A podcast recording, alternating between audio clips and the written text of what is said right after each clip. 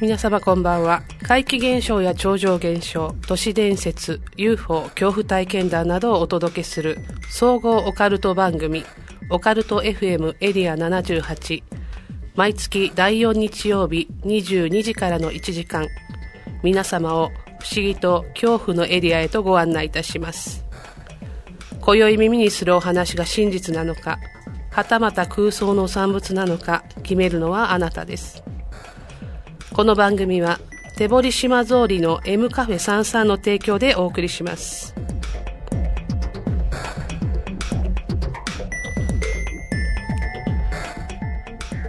改めましてこんばんは。総合オカルト番組オカルト FM エリア78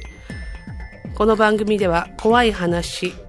不思議な話を実話から都市伝説などの未確認情報まであらゆるオカルトジャンルを取り扱ってまいります。私エリア78案内人の楠木でございます。えさて2020年が始まりました。今年最初の放送メインテーマは事故物件をお届けします。え今までお知らせしていたテーマにはなかったのですが今月はスペシャルなゲストをお招きしております、えー、事故物件住みます芸人松原谷さんです。こんばんは。よろしくお願いします。よろしくお願いいたします。松原谷です。よろしくお願いします、はい、もうあのうちの番組で初めて、はいすごいゲストが来てくださったということで。すごいありがたいなと思うんですけれどもそれよりもオカルト FM エリア78という番組が存在していたというのがえいいんですかっていう。しかも12回目ということで。そうですね。ちょっとやっと1年続けることができまして。いやすごいですね、はい、まさかそれを許してくれる FM 那覇心が広いんですよ FM 那覇こんなにオカルトに寛容な放送局といいますかそして沖縄という土地、えー、えー、いやいやもうワクワクします、ね、あありがとうございます、私もちょっと1年も続けられてることに私も驚いております。そうなんですね、はい、それでもちょっと来月 1, 周年をする前にこういった、はい、あのゲスト来ていただいて本当にありがとうございます。本当に、はい、今日はですね1時間たっぷりとですね事故物件のお話や、まあ、新刊の本のお話も含めてですね、えー、お話を伺いたいと思います、はい、よろしくお願いいたします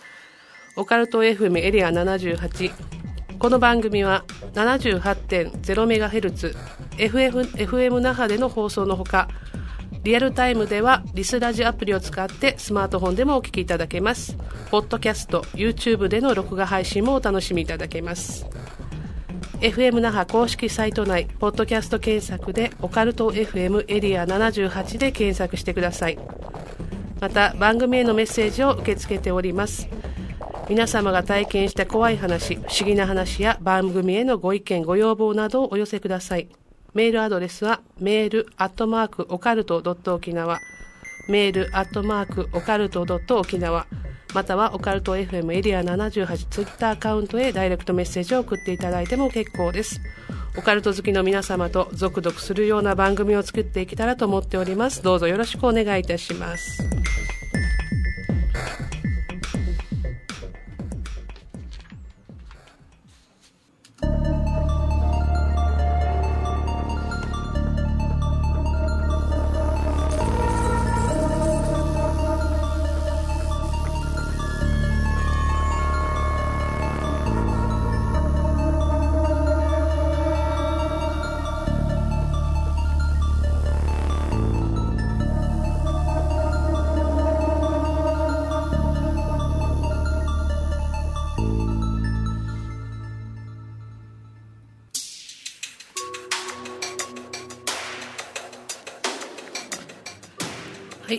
1月メインテーマがですね事故物件ということでお伝えしていくんですけれども、えー、今月はですね改めまして、えー、事故物件住みます芸人松原谷さんに来ていただいております、はい、よろしくお願いします。もうあのこの番組を聞いてる方なら、はい。はい、もうご存知ない方はいないと思うんですけれども、はい、いやいやいや、そんなそんな。いやいや、もうこの前、あの純駆動さんでイベントをされていたじゃないですか。はい、純駆動書店、えー、那覇店で。それももう大盛況でしたよね。びっくりしました。あの、えー、えっと、え、一週間前だったかな？えー、では、予約が10人か20人ぐらいと聞いていたんですけれども、あの、まあ、この FM 那覇さんでもそうですけど、いろんなラジオ局で宣伝もさせていただきまして。はい。当日にもうすごい方数の方が駆けつけてくれまして、いや嬉しかったですね。沖縄の人はあの前もって予約とかあまりしない可能性が高いように思います。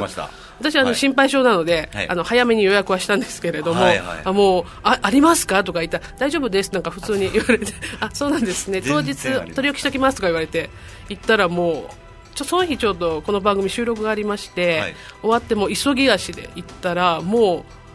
人が溢れ返ってて椅子を追加している時だったんですよ。私も一番後ろの方にこう座って こうこう見えない見えないって言いながら あの話を伺ってたんですけれども。純駆堂の店長さんもなんか急に急遽あの、えー、純駆堂のもう全ての椅子をかき集めて 汗だくになって準備をしてそうですね。あとはなんかビール箱みたいなのに座布団を置いてたりして。急遽簡易の椅子を結構純駆動さん、はい、いろんなとこから箱を持ち出してた感じでしたけど。箱を持ち出してたな、えー、いやいやありがとう。いやあれもすごいあのツイッターでも、ね、リスナーさんとかも反響がありましたから、はい、やっぱり好きな人多いなと思って。いやそうなんですね、えー、やっぱ沖縄の人って好きな人とかいろんな話を持ってある方が多いというか、はい、どの方に聞いても何か話はやっぱり そうかもしれない、ね、はい、地元にまつわる話だったりとか、はい、えー、それこそ事故物件情報とかも 知り合いがああいうとこ住んでますとかあとおばあ知り合いのおばあちゃんがユタですっていうこれ何人いたかと。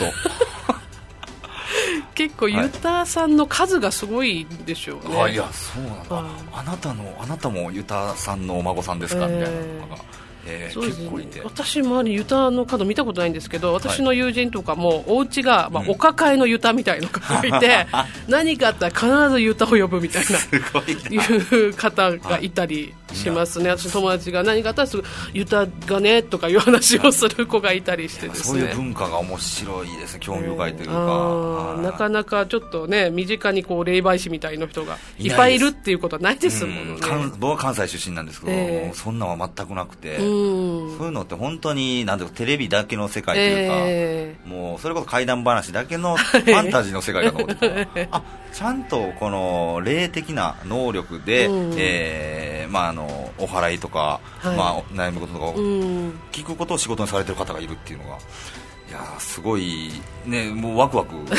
しますよね、はい、そういう土地柄もあるのか、うん、本当に怖い話が好きな方が多くてですね。すね。はい、えーリスナーさんとかでも事故物件の話をとか物件の話をしている方がいてあのこの前お話しされていた最後に、はい、あの団地のお話があったじゃないですか、うちのリスナーさんなんですけどこの話ちょうどしたよとか言ってあそうそう早速。あったよとか言って、はいはい、してその後聞いてあこの話だと思って。いやあれもいい話ですよね、えー、これもちょっとね変わったというか不思議なお話でしたけれども、ね、なんか事故物件の話でも、うん、なんか沖縄の事故物件の話ってなんかよりなんていうんですかねえー現実的でありファンタジーでありというかなんかねあとそういう不思議な現象に起因するちゃんとなんていうんですかね土壌があるというかなんか実は井戸があったんだそこの家にはとか、はい。はい、で僕、まあ、ここ数日もいろいろ回らせてもらったらやっぱ至る所に井戸があるんですよね。ありますね。はい、そういう皆さんからの話を聞いた上で、うん、実際に沖縄を回っていくいろんなところを見させてもらったら、はい、本当に井戸があるから、はい、なんかいややっぱその通りなんだろうなと思って、うん。うん、結構住宅地の中にはまだポコッと井戸があったりとか急に森が現れたりとか。そうですね。はいと不思議な空間多いかもしれないですね。で結構沖縄のあの方とかからの情報もいろいろ入っているということ。そうですね。いろいろ聞かせていただきました、はい、あそうですか。じゃあもうそれも含めてまたお話しいただけたらと思うんですけど、はい、まあ、そもそもの話なんですが事故物件何件もね借りられて住まれているということなんですけれども、はい、今お住みになっているのは？えっとですね、まあ、おえー、大阪と、東京と、はい、えー、で先月ですかね、先月去年の年末に借りた沖縄。沖縄。沖縄にも物件を借りまして。今同時に3軒借りてる状態なんですけれども。その通通算っていう言い方が 正しいのか分からないですけれども、はい、えー、今まで住んだ件数で言えば沖縄で9件目。9件目に、はい、沖縄で9件目になるんですね。はい、そうなんですか。えっと、もうあの最初に出された本のはい、あの怖い間取りベストセラーの、怖い間取りの方ちょっと 私も何回もこれ読んでて付箋までしてるんですけど面白くて。いやありがとうございます、えー、この話聞きたいとかいうのがちょっと付箋してるんですけど私ちょっとあのもう3軒目と言われてこう事故物件の、ね、あれがなんかめちゃめちゃ怖くて。わあいいですね、えー、渋いところをついて これなんか二重の事故物件っていうのがもうすごくもうなんか怖いというか、はい、なんか全部納得するオチというかそうですね。こんな実際にこんなオチがつくような話あるんだと思って、はいはいはい、びっくりして読んだんですけれども。ありがとうございます、えー、実はあのー、3軒目の物件っていうのが、はい、えー、まあ、ロフト付きの、えー、はい、まあ、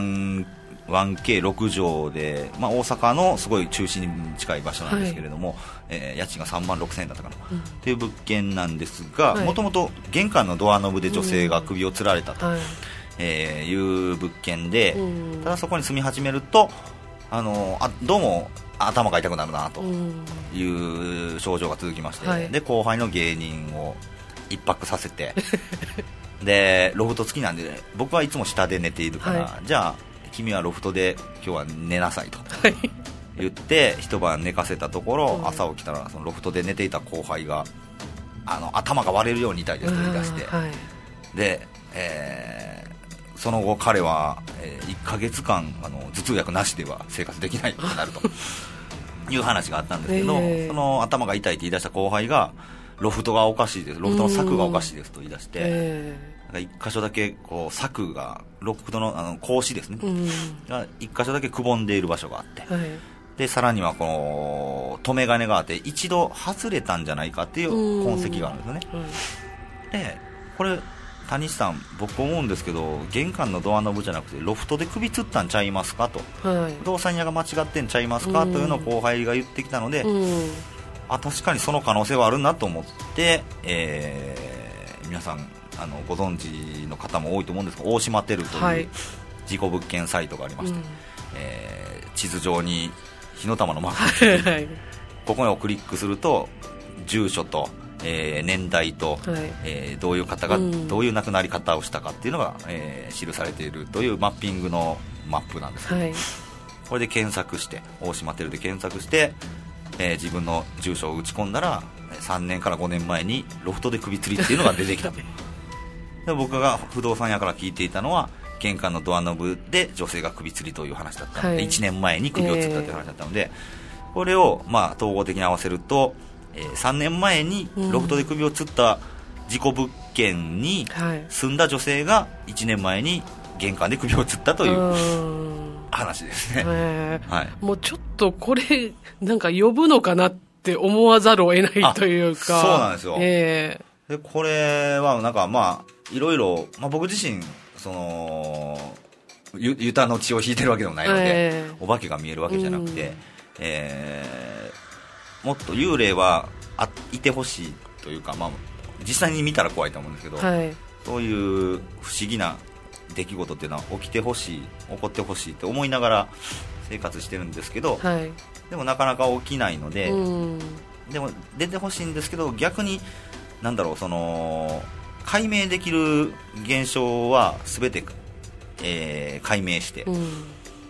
でも解明できない現象っていうのがこの本当の心霊現象じゃないかっていうところになんか逆に希望を見出すみたいな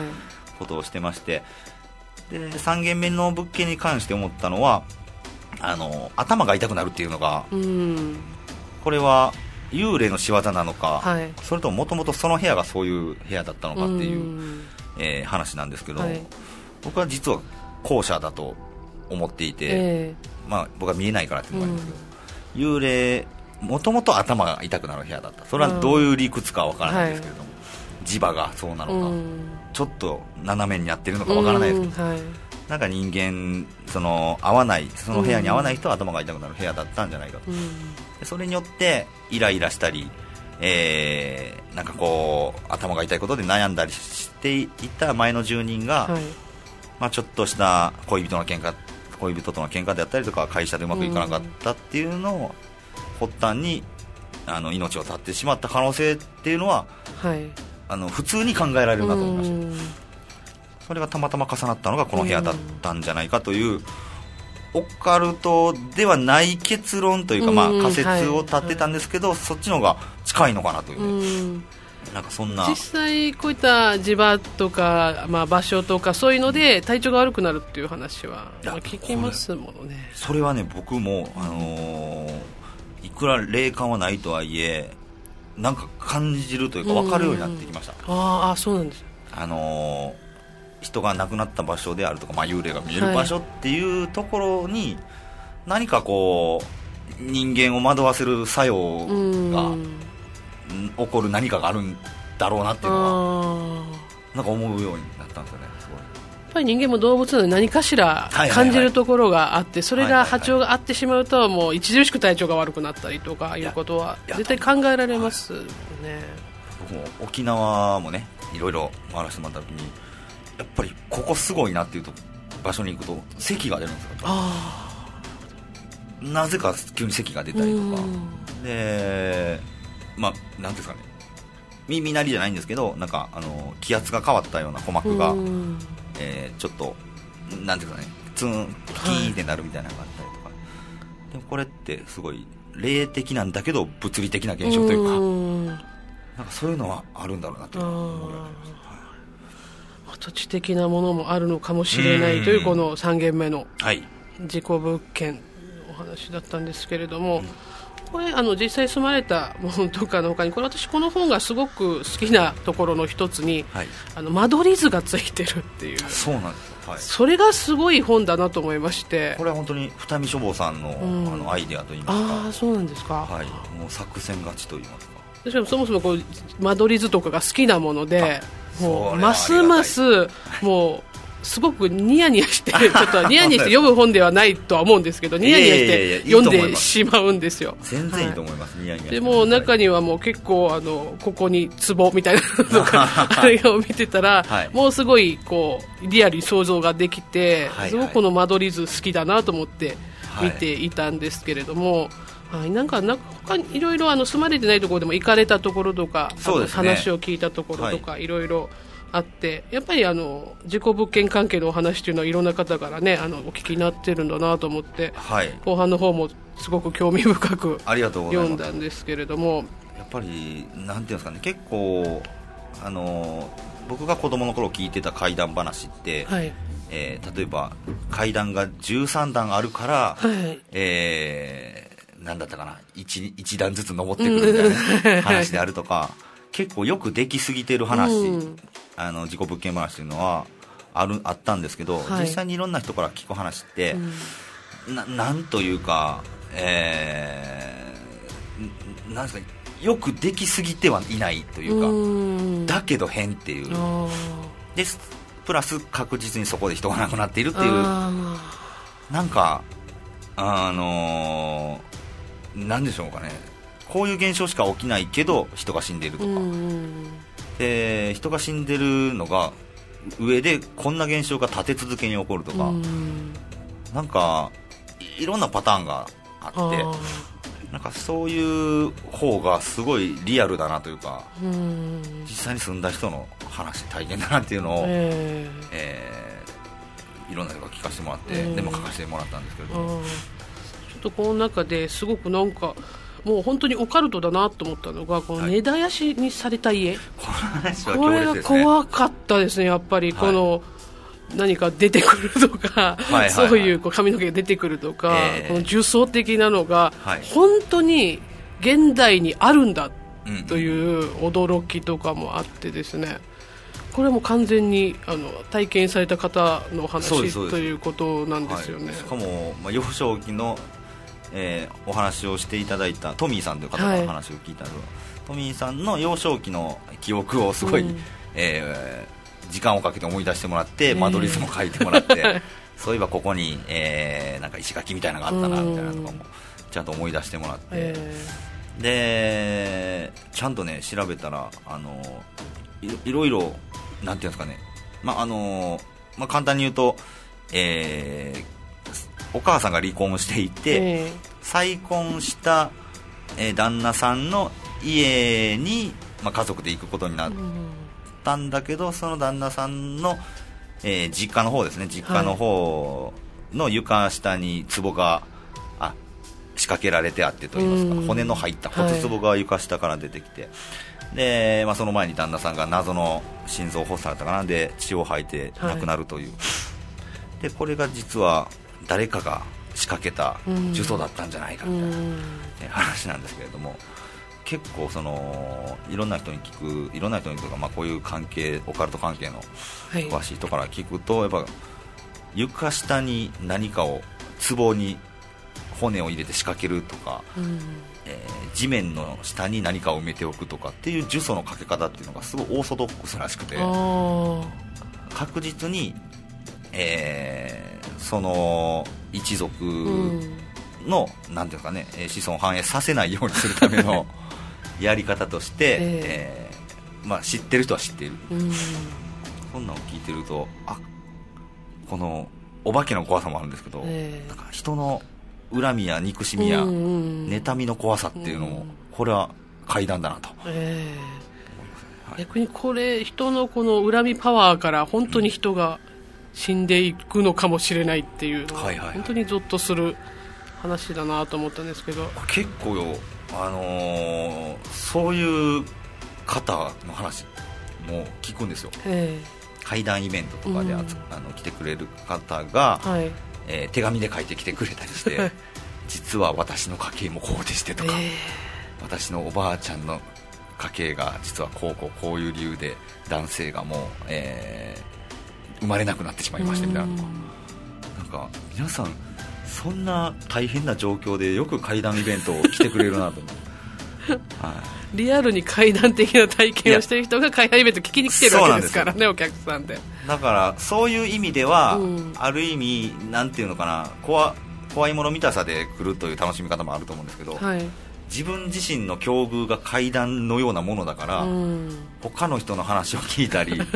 えー、そういう自分の体験に似たような話を聞くことでなんか救われる人もいるのかなと。あなるほど。そんな新しい考え方を。そういう会談イベントの楽しみ方というか 参加の仕方があると、はい、いろんな楽しみ方というか会談とのあの寄り添い方があるんだなと、は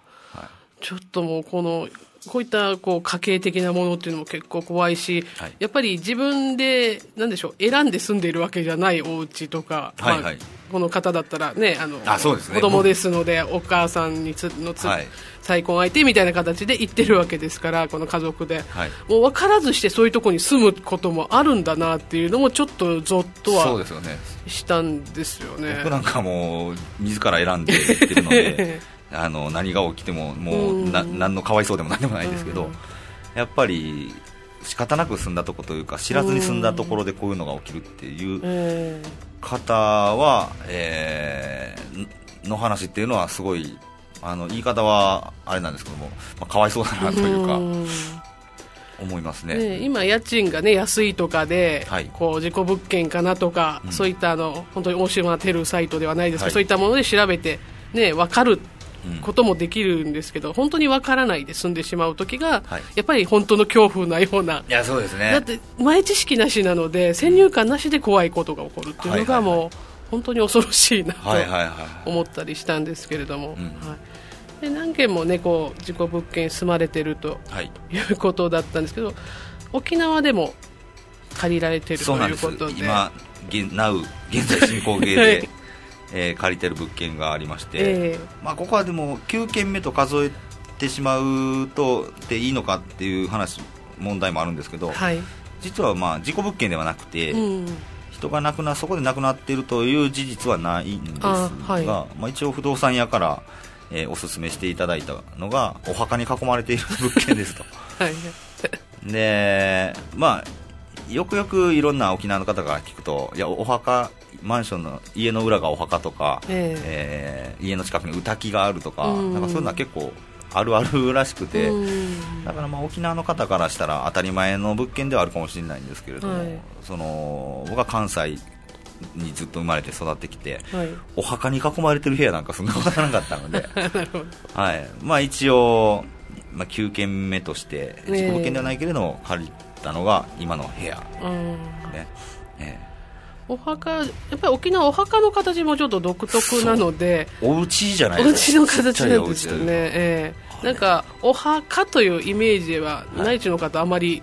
イメージにないような形かなと思うんですけど、はい、だからえっとまだ墓地墓園を、はい、えー、見てきたんですけれども、えー、やっぱ家の形のあのお墓がずらって並んでるから、思ってる墓地とは全然そうですよね。住宅地のような遠目には。そうあのなななんていうんですかな住宅地のなんかミミニチュアというか。うんそうですね。本当に一軒家が並んでるような形をしてますからね、はい、ミニチュアサイズのなんかあのモデルハウスみたいな。これが面白いなと思って。でもこれがね何百年続いてる文化と思ったらなんか怖いっていう感じではちょっとないかなと、うん、私とかも本当に内地のこのお墓のこの墓地が窓開けてあったら本当にゾッとするなと思うんですけど、沖縄の墓地をこう見ても、ゾッとという感じでもないのかなという気はするんですけど、ね、僕も分かるようになってきたというか、うん、あこれが当たり前なんだなというか、うん、なんか僕たちが刷り込まれてきた思い描くあのお墓長方形のお墓、はい、ゲゲゲの鬼太郎に出てくるような、えー、墓場の鬼太郎のお墓のような、はい、えーまあ、そこに火の玉がこう飛んでいるみたいなイメージとは違うので、うんえ。ー、なんか違う文化といいますか、うん、うん、なんかまあでも不気味は不気味なんですよね。やっぱりこの沖縄の風土というか、気候がそうさせるのかな。草がすごい。あはい。生命力草とか木の草木の生命力がすごいじゃないですか、そうですね。本当にうっそうとして、はい、でお墓の周りに草がこう うねうね生えてる、ね、ガジュマルの木とかも生えてるっていうのが、なんか幽霊とかよりもなんか土地のすごい力を感じるみたいな、イフの念はありますね、えー、あそうなんですね。じゃあそういったところに住まれてて、うん、じゃあ実際の亡くなった部屋とかはまだ住ま、はい、沖縄では借りられないという、そうあのー、でも、まあ、一応借りてるんで毎月、えー、何日か沖縄に来るようにはしてるんですけれども、えー、えー今もちょっと新しい、まあ、お化けが出そうだなっていう物件を借りることができたらもうすぐにでも引っ越しようかなと思ってるんですけど、ただ、えー、近くのね、バーのママさんと知り合うことになりまして、はい、ママさんのお話を聞くと、私、谷さんが住んでる近くに以前住んでましたと。で、そこでは、あのー、ものすごい確率で金縛りに遭うと。で、はい。で、えー、子供たちも、うん、その、部屋の中を何か黒い人影が動いてるのを目撃してるって。えー、で、そこ、その部屋に住んでる時は、すごいなんか嫌なことばっかりが起きてた。うん、そのマンションが、今谷さんが住んでるところの斜め向かいですって言われて。もうすぐ、本当に近くで。はい、で、やっぱお墓もあるし結構なんでなんでこんなところに立ってるんだろうっていう場所ではあるので、土地的には何かっていうのはやっぱりエネルギーみたいなのがあるのかなっていう気はしますね。結構沖縄の人ではここは絶対買わない土地とかそれ聞きました。ありますっていう、うん、あるっていうのを聞きますけどね、はい、だから内地の方しか買ってないこの辺はとかあ、ね、気にしない人たちがっていうのはあるみたいですね、知らずにあの住む、まあ、内地から来た人が住んでみたらどうもおかしいって言って出ていくパターンが多いってなんかでもそれってすごい当たり前にあるんだと思って。やっぱりあの戦争が激しかった場所とかは,、やっぱりここには住まないっておっしゃる方やっぱり多いですね、やっぱりその念というんですかね、えーうん、っていうのがやっぱ残ってるん。だろうなっていうのはなんかいろいろ回らせてもらったんですけど、感じて。あと生きてる方の念っていうのが強いなと思いましてその戦地の後であるとか、えー、防空壕の跡地であるとか、はい、やっぱりすごい犠牲になった方への思いを持ってる方のなんか生きてる側の念っていうのがすごいその場所に空気、力を与えてるような気がして、なんかそれをがあの僕は発見だったなとか、あの今の話聞いてちょっと私一つ思い出したのが、この遺骨収集をされてるボランティアの方とか今もたくさんいらっしゃるんですよ。でそういう方がちょっとまあ職場の関係で少し職場にいらしてたことがあったそうなんですけど、はい、私、それ知らないで、はい、ちょっとその後に部屋に入ってきたらこの事務所の方に入ってきたらですね何か異常な今まで嗅いだことないような匂いがしたんですよ。で何何があったのって言って何もしないよってみんな言うんですけど何かがいつもと違うの感じがあって、よく聞いたらさっきそういえばそういったお客様来てたよっていうのを聞いて、はい、なんかその匂いが今でもちょっと忘れられないんですよね、私もあの霊感がゼロと言われていて、何にも見えない人間なんですけど、はい。はい、そういえばここに今、その人来てたって言われて、うん、まあ、結構あの、いろいろボランティアでもちろんやられてる方で、だからこの人、すごい思いが強くて、はい、絶対にこの内地から来た兵隊さんを返してあげたいとか、はい、そういう気持ちでもされてる方だそうなんですね。だからそういった人の強い念というのはやっぱり何かしらあるのかなと思って。いかんせん霊感がないので気のせいだなっていう気もしなくはないんですけど、ちょっとちょうど今その、ね、思いの強さというに聞いてちょっとそれを思い出してしまいました。これねあのー、まあどれが正しいか分かんないですけど、えー、いろんな怪談師の方や、はい、えー、お寺の住職さんとか話を聞くと、やっぱりあのー、死者の匂いであるとか、えー、えー、死期が近い人の匂いとかいうのがあるらしくて、えー、それプラスやっぱ生き量の匂いっていうのがあるらしいんですよね、えー、でその匂いっていうのはやっぱ強いと。生きてる人間のその霊的なものの匂いっていうの。はそれがどういう匂いか僕は分からないんですけど、なんかそういうのを聞いてあ匂いで感じるってあるんだな。それはすごい思いますね。ちょっとそういうあまり霊感のない私がしたなんか変な変な体験だったんですけれども。余計リアルですね、えー、それはいい話だな。まあやっぱりこの探してほしいっていうような念で、やっぱりすごいこの方見つけるらしいんですよ。発見するらしいですね。埋まっている骨を、はいはい、でそういうのを聞いてたらやっぱりこの亡くなった方も何とかしてっていう気持ちがあるのかなとかは思ったりしましたけれどもね。なんか僕も、あのー、言われたんですけど、えー、京都に天津神社さんっていう神社があって、はい、でそこの、えー、巫女さんの方が、えー、えー、すごい言い当ててくるんですよ、えー、あなたこの間何々したでしょって あはいバレてますねみたいな、で何々さんもうすぐ足を怪我するから気をつけた方がいいって伝えといてみたいな、はい。いう方がいまして、え。ー、おられいるんですけど、あのまあ、なんか定期的に神社に行かせてもらった時に、はい、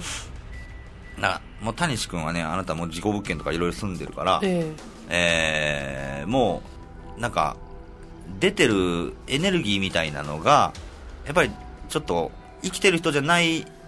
人にも感知されやすくなってるであなたは鈍感だからあなたが感知はできなくても、うん、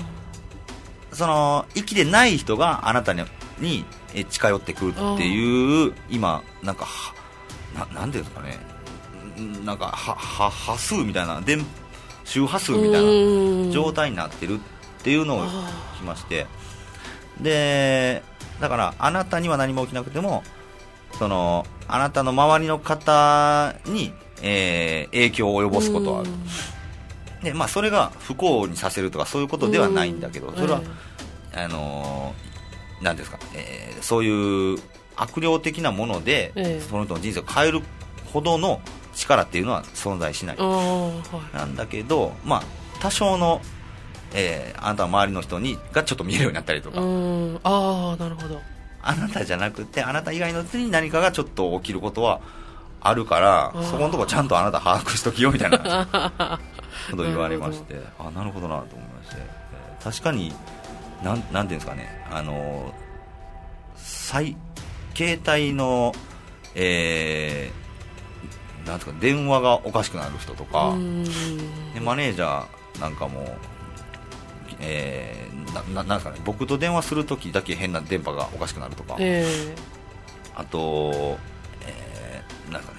あるラジオ局の、えー、担当の方はなんか僕と LINE 交換したらスマホの画面に真っ黒いブラックホールみたいな黒い 黒いシミができてこれが取れないからどうしようと今悩んでらっしゃる方とか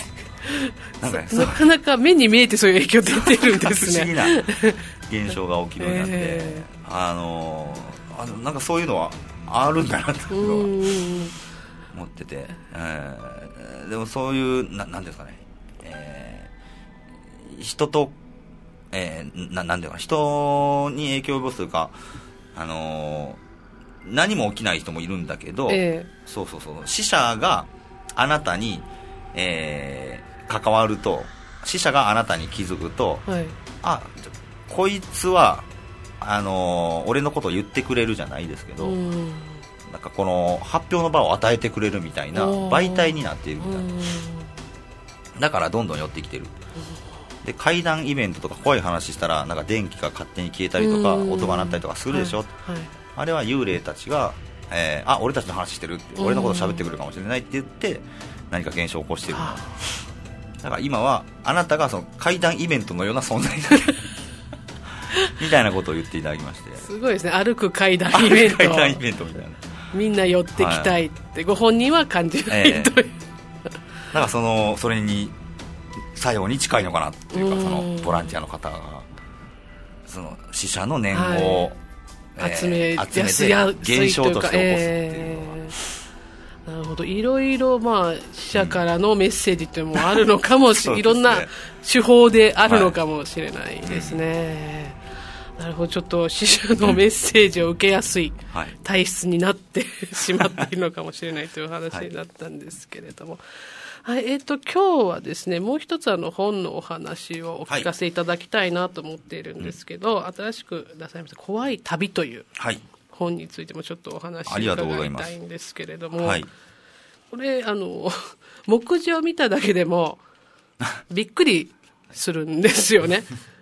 な、なんだこれはと、この人は何者だっていうぐらいの。私も何度かあの、生配信みたいなのも見せていただいたこともあるんですけど、は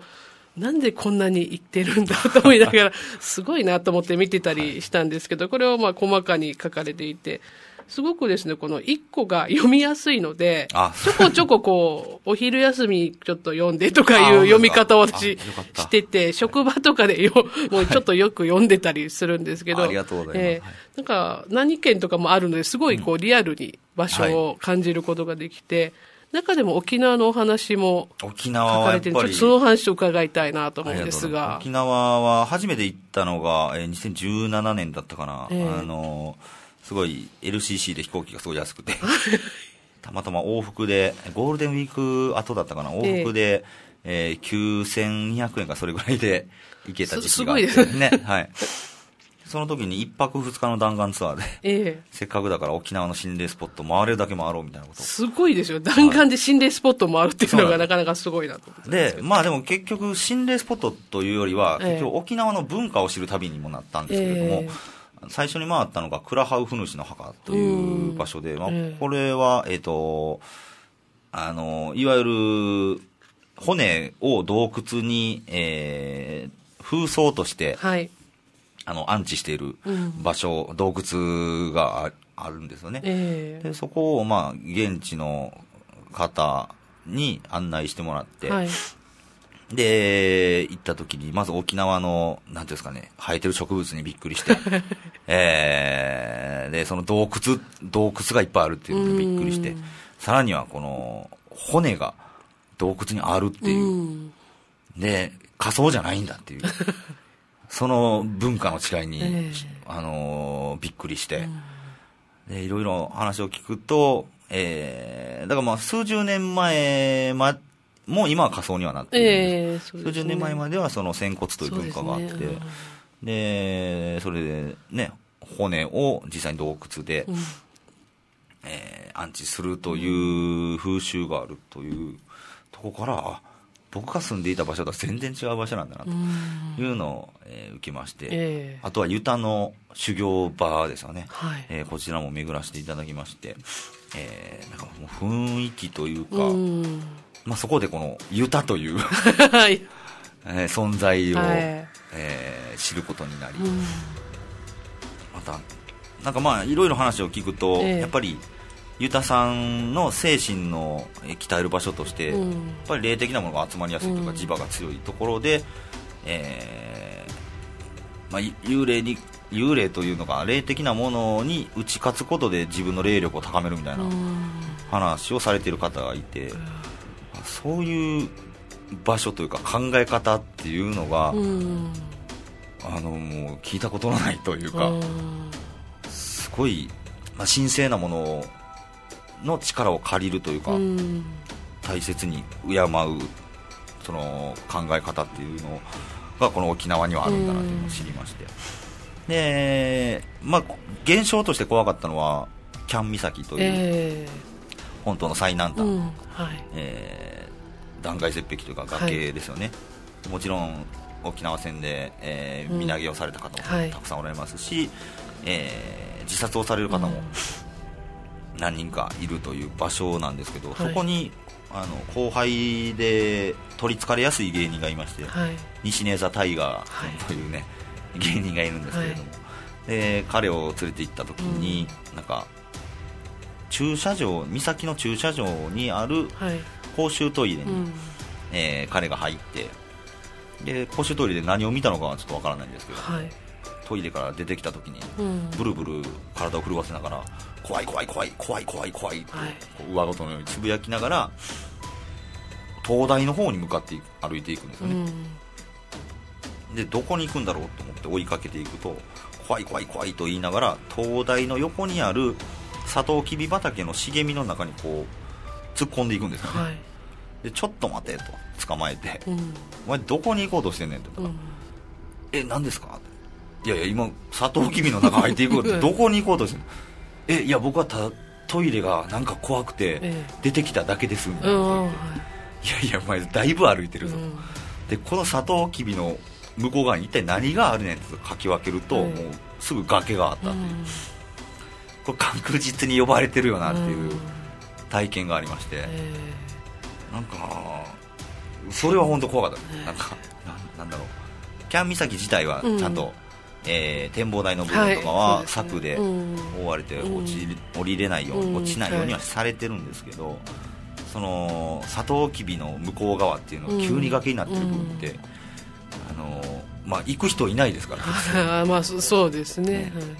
そんなところにわざわざ、えー、自ら飛び込んでいってしまう現象が起きたっていうのは、うん、ちょっとあ本物のだなというか何かが起きるんだなっていうのは体験しましたね。それはトイレが怖いのか何何が怖かったんだろうという感じですよね、っていうのがあって、まあ、あと最後、ひめゆりの塔に行かせてもらいまして、うん。はい、やっぱりいろいろ戦争の事実を知るにはやっぱり現地に行って、はい、そこで何があったかっていうのを、えー、この目で確かめるというか、まあ、想像することしかできないですけれども、はい、そういうことで、えーまあ、そういうこ、ね、悲しい出来事があった、プラス、えー、生きてる人のやっぱり気持ちっていうのが。あの戦争体験の語り部の方の話とかも聞くと、なんかすごい、えー、この場所に来ないとわからない大切なものがあるなっていうのはすごい学習した、えー、体験でしたね。なので 怖いあのー、心霊スポット巡りとか、うん、えー、怖い体験というよりも、はい、やっぱ沖縄を知るっていう、この不思議ツアーっていうのが、僕はすごいいい経験だと思って書かせていただきました。なんですね。はい、このキャン岬、私もあのに夜は私はあまり行かないんですけど、昼とかは行ったことがあるんですけど、はい、えそんな怖いことが起こったの？と思って。もう一回行こうかなと思ったりもしてたんですけど、はいね、本人も書かれてます、かかず高台はやっぱり私たちでもあの、はい、よく聞きます、あのよく幽霊が出る。よとかいうのは、あんちの場所は、うん、あのよく聞いて、私のちょっとお友達が今越したんですけど、以前の近くに住んでいて、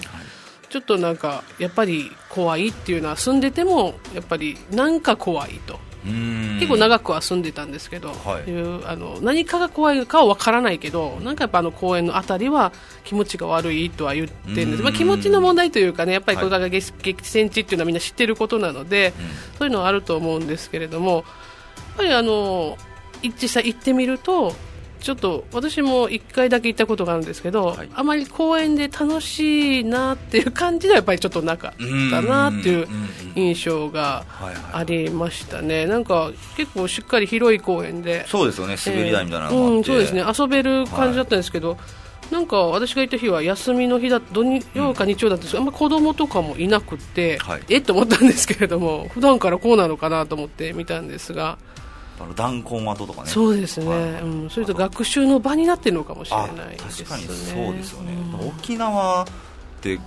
まあ全てが全てはそうじゃないかもしれないですけど、えー、公園に大体何かありますよね。ありますね。祠であったりとか。そうですね。公園あります、ね、あの石碑であったりとか。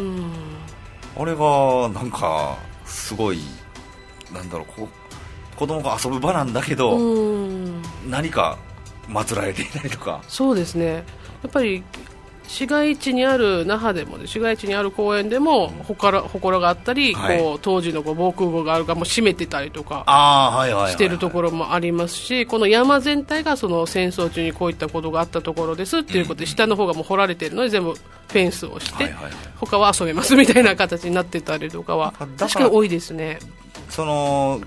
住宅地にできないからこそ逆に公園になってるのかなっていう、まあなんか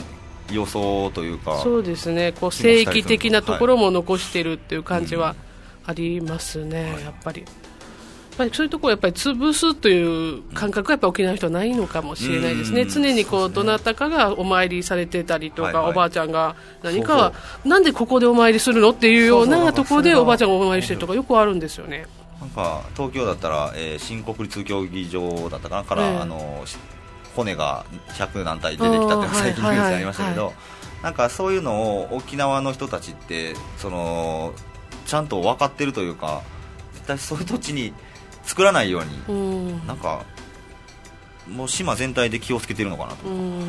空気感を感じますね。そうですね。だからこそこの沖縄の人が買わない土地があるような感じはしますね。はい、ここの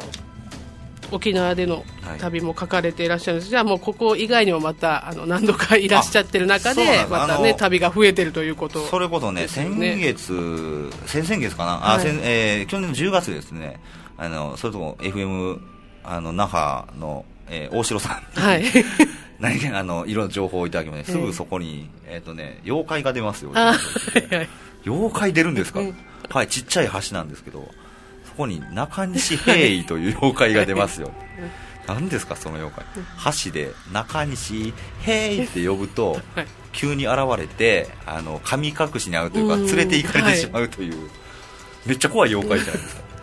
か、はい、で僕実際にその日に、はい、えー、まあ、全然車とかねバンバン通ってる場所なんですけど、はい、そうですね、うん、中西平井ってちょっと呼んでみたら、はい、そのタイミングであのパトカーが 川やってきてパトカー来た。危うく連れ去られる。危うく連れ去られるところだった。ああ怖い怖いリアルに怖いことが起こった。中西平中西平でも確かに怖い妖怪ですよね。なんか意味の分かんないところに連れて行かれるっていう、ね、ですよね。で神隠しでどっかに連れて行かれるってめちゃめちゃ怖いですよ、ね、いや怖いですよね。なんでここにいるんだろうみたいななんかそうです。確かにこの周りはまた七つバカがあったりとか。そう七つバカも面白くてこの間も七つバカ探してたら、えー、えー、そのな僕が見てたお墓の、えー、近所のご近所の方が勝手口を開けて、え何してるのみたいなと。ころ、うんうんはい、あやばいちょっとごめんなさいご迷惑でしたかねみたいな、うん、何えなんか探してんのっていうか、えいや七つ葉はここにあるかなと聞いて七つ葉はこうじゃないよって言って、ちょっと待ってなさいって言って なんかどうやら天ぷらを揚げてる調理中 お夕飯作ってる最中だったと思うけど、でパチパチパチって天ぷら揚げたちょっと天ぷら揚げるかもっててはいって言って。で天ぷら揚げ終わった後にあの地元の新聞を持ってきて、えー、七つ葉かのあの詳しい場所この新聞載ってるからやって。すごい。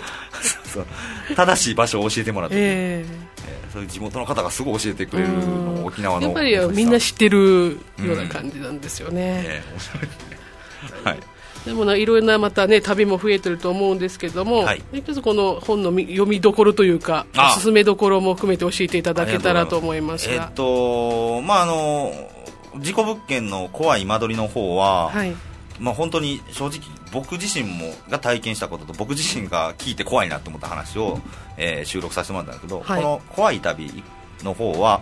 えーまあ、事故物件に住んでても何も起きないことも毎日何かが起きるわけではないので、はい、えー、もっと怪異と出会いたいなと思って事故物件に住みながらその心霊スポットとか不思議な場所異界に、えー、夜中出かけていって、はい、また事故物件に帰ってくるっていう効率のいい も怪異に出会うための効率のいい方法として、ええ、まあ、心霊スポットなり行った。その記録を書かせてもらったんですけれども、はい、もちろん旅、えー、行った場所すべてになんか怖いことが起きたりっていうのは、す、う、べ、ん、てに怖い。たたまに鈴に追っかけられたりとかね、うん、台湾で鈴に追っかけられたりとか、はい、変な現象もあったんですけどなかなかやっぱり前行ったからって何か起きるわけではないっていうのが読んでて分かるんですけれども、はい。うん、まあ、それよりもやっぱ僕が学んだのがそういう土地の風習であったりとかなぜそういう事件がそういう幽霊が出ると言われているのかっていうのを探る旅というかなんか怪奇現象心霊スポットとされる理由を探る旅にな僕はなったなと思ったのでなんかそういう意味嫌われてる場所にこそ、えー、そこの土地で起きた出来事だったり、えー、事実歴史があるっていうのがなんか再確認できる本になったと思いますのではい、でそんな感じで読んでいただければ嬉しいかなと思います、ありがとうございます、はい、えー、怖い間取り怖い旅ですね。二見書房さんから好評発売中ですので、はい、リスナーの皆さんまだ読まれてない方もぜひ私も2冊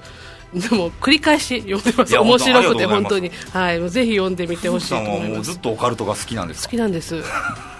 オカルト好きが高じて今このような状況になっていやすごいですよね。いやおかげで僕を呼ん僕も呼んでいただいて、はい、ありがとうございます。はい、はい、今月はですねもう事故物件というテーマで、はい、はい、もう1時間たっぷりお話を伺いました。ごめんなさい、ありがとうございます、えっ、ー、とですね来月のテーマはですねあの1周年を迎える当番組でございますので、えー、印象に残ったテーマとかですね、えー、こんな回が面白かったよっていうようなお便りを募集したいと思います。あのメールやツイッターで教えてください。はい、今月のメインテーマは事故物件でした。ありがとうございました。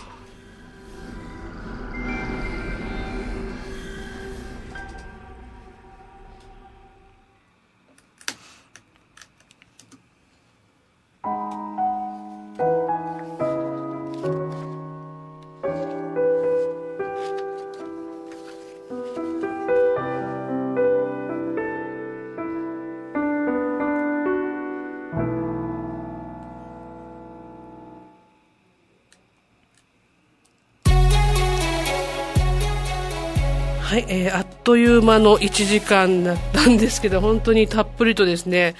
もう今まで本を読んでて聞きたかった話とかが聞けて本当に 私が一番楽しんだのではないかというような はい、1時間を過ごさせていただきました。ありがとうございます。はい、番組のちょっと情報としてですね来月の方はテーマがエリア78で印象に残ったテーマということで募集したいと思います、えー、プレゼント企画も、えー、考えておりますのでお楽しみにお待ちください。その後は順番未定ですが沖縄の妖怪ユーマ高齢術病院の怖い話そしてちょっと今回のお話もちょいちょい出てきたユタも特集していきたいなと思ってますので、えー、何か気になるテーマ、ね、お便りの方よろしくお願いします。はい、この番組に出演してみたいというゲストも募集していますのでこの話題について語りたいという内容を添えてご連絡ください。オカルトジャンルはオール OK ですのでよろしくお願いします、うん、はいえーと、今日本当に1時間ありがとうございました。本当にもう事故物件だけならずこう沖縄のこの怖い旅の、ね、内容も教えていただいて。はいもういつもあのテレビとか YouTube テレビで主に YouTube でいろいろあの、えー、茶屋町階段とかめっちゃ聞いててですね。もうもう本当に今日お会いできるのも楽しみにしてましてありがとうございます。楽しかったです。はい。またあの沖縄にお越しなさいお時間ありましたら。もうぜひぜひ、はい、またターンの会でも。ユタの会聞きたいな、はい、いらしてください。よろしくお願いします,、はい、えー今月は事故物件をテーマに松葉かりさんをお迎えして、えー、1時間お送りしました、はい、どうもありがとうございました。この番組は手堀島通り M カフさんさんの提供でお送りしました。それでは来月も第4日曜日2月23日22時にお会いしましょう。案内人は楠木でした。今宵耳にした話が真実かどうか決めるのはあなた自身です。それではおやすみなさい。良い夢を